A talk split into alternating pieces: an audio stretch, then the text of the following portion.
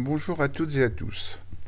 Je voudrais parler aujourd'hui des rapports qu'entretiennent les sciences euh, classiques, c'est-à-dire euh, les mathématiques et la physique par exemple, avec l'informatique. Et en particulier l'impact du développement de l'informatique et, et, des algorithmes sur la conception de la science.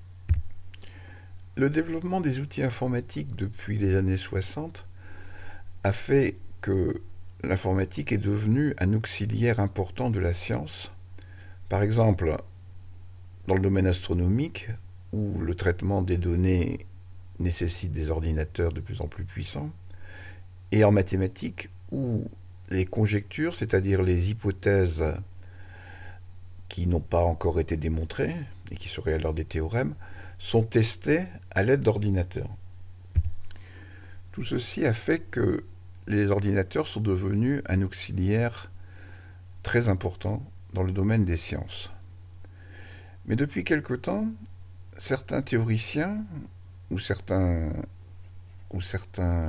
utilisateurs de, de l'informatique euh, ont modifié ce point de vue pour euh, remplacer le rôle d'outil que constitue l'informatique en un rôle finalement de plus générale de conception de la science. Et je pense qu'il est intéressant de réfléchir à cet aspect. En effet, par exemple, certains théoriciens pensent actuellement que le traitement algorithmique des données dans le domaine qu'on appelle les big data va permettre de mettre en évidence des lois physiques, par exemple, ou même des théorèmes mathématiques, qui ne seront pas dus à une réflexion théorique sur euh, la nature du réel, par exemple, mais qui seront en fait euh, l'émergence de corrélations entre les données que l'on peut traiter. Les théories scientifiques deviendraient alors uniquement des corrélations, c'est-à-dire quelque chose qui n'expliquerait pas le fonctionnement du réel ou le fonctionnement des, de certaines parties des mathématiques, mais qui serait simplement la reconnaissance d'existence de corrélations, de relations entre des éléments extraits des données. En effet, le fait d'avoir la possibilité actuellement, comme c'est le cas pour les grandes entreprises comme Google, de traiter des données énormes, issus de n'importe quelle source, et d'ailleurs ceci pose un problème éthique dont je reparlerai plus tard, fait émerger des, informations, on pourrait dire, entre guillemets, qui ne sont pas nécessairement visibles euh, sans ces outils. Cependant, il ne s'agit pas là au sens strict de théorie scientifique. Ces informations sont simplement le reflet de, encore une fois, de corrélation entre différentes informations dont les sources sont souvent extrêmement éparses et pas toujours bien contrôlées. En ce sens, la science deviendrait, la, théorie scientifique euh, deviendrait un, ensemble d'affirmations reliées entre elles, mais qui n'aurait pas, euh, qui ne serait pas basées sur une théorie sous-jacente comme c'est le cas, comme ça a toujours été le cas actuellement dans le domaine, par exemple, de la physique. Ou alors, autrement dit, on pourrait aussi concevoir que la théorie, ce sont les algorithmes. Ce sont les algorithmes qui permettent de découvrir ces corrélations. On voit là qu'il est extrêmement important de réfléchir à, à, cette modification de paradigme.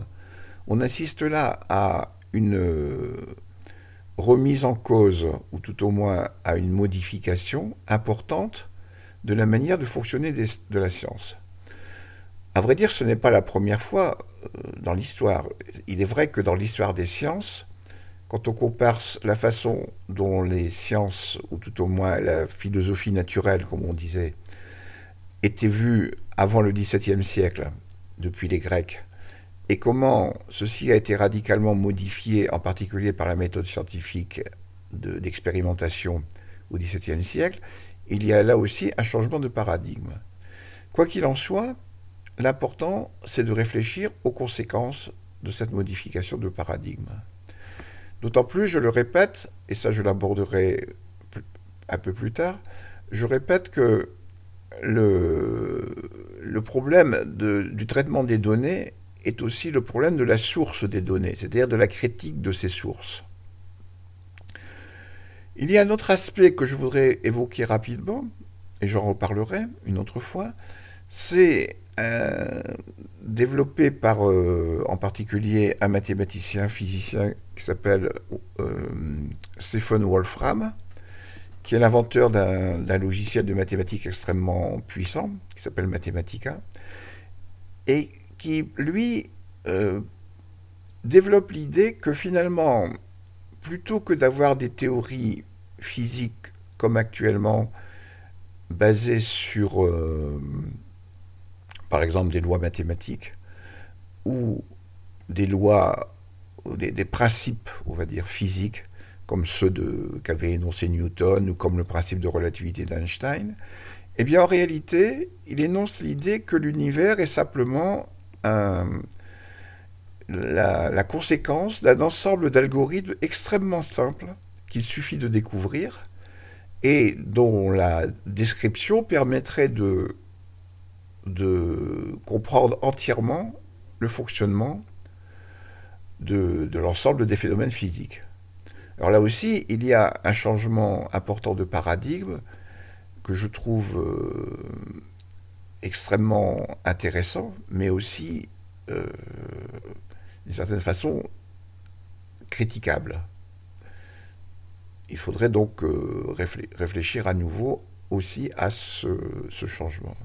Ce, modèle, qui est au départ basé sur ce qu'on appelle les automates cellulaires, et dont un des représentants euh, a été développé par un mathématicien au milieu du XXe siècle, Conway, dans ce qu'on appelle le jeu de la vie de Conway, qui est une espèce de, création de, algorithmique d'un monde artificiel régi par des lois algorithmiques extrêmement simples et dont on voit, quand on regarde comment ce monde se développe à partir des lois initiales, qu'il aboutit effectivement à des phénomènes extrêmement complexes.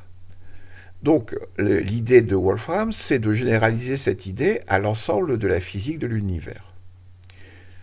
Bon, je vais m'arrêter là pour aujourd'hui et je pense que nous aurons l'occasion de revenir sur ces idées qui sont euh, au cœur du fonctionnement de la science dans les prochaines émissions. Je vous remercie de votre attention et à bientôt, j'espère.